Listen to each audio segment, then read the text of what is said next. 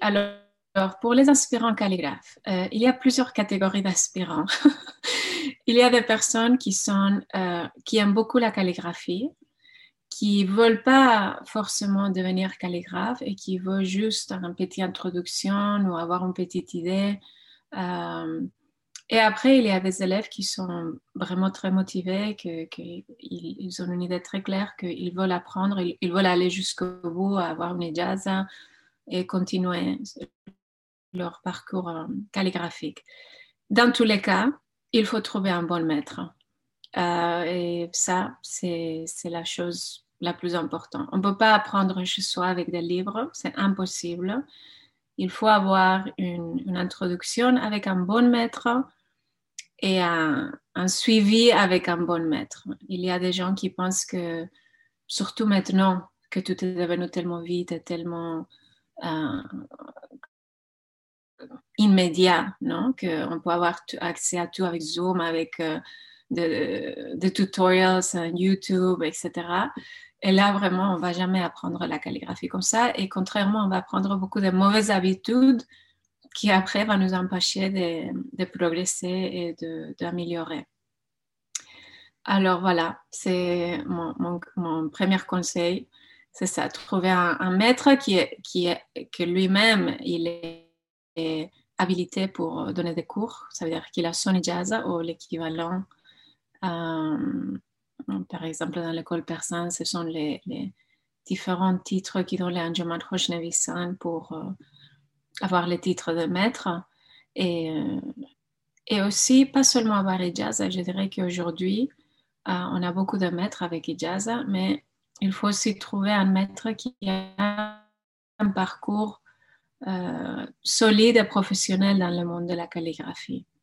Euh, et ça va aider aussi euh, à mieux apprendre avec un bon pédagogie et un bon... voilà, c'est mon conseil pour apprendre la calligraphie aujourd'hui. Mais comment trouver un bon maître? C'est toujours la question qu'on nous pose.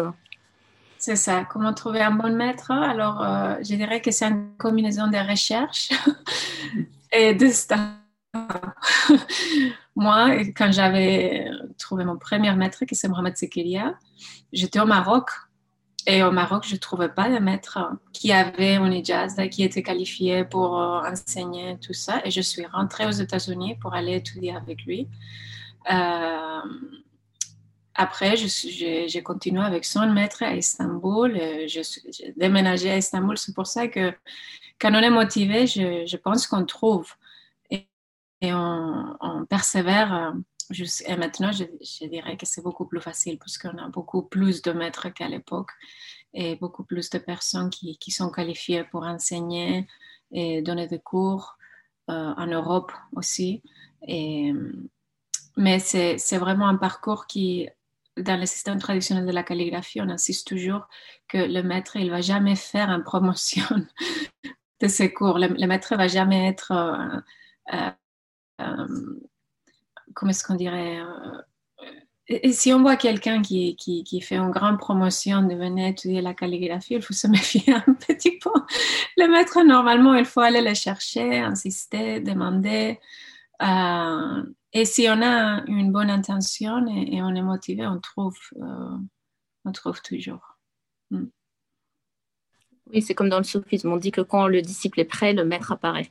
Exactement. C'est, c'est complètement comme ça. Oui, oui, oui. Et, et c'est vraiment quand je vois bon, mon propre parcours, mais aussi beaucoup d'élèves des, des, des autres, mon mari même, que lui aussi il est maître calligraphe.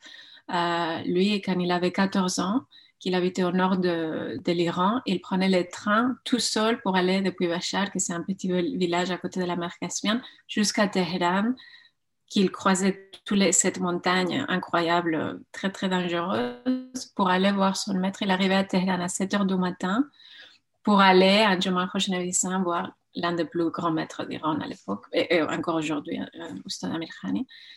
Alors, euh, je pense que la plupart des calligraphes, on a tous fait un grand effort pour trouver notre maître et aller étudier. Et, c'est ça, si on...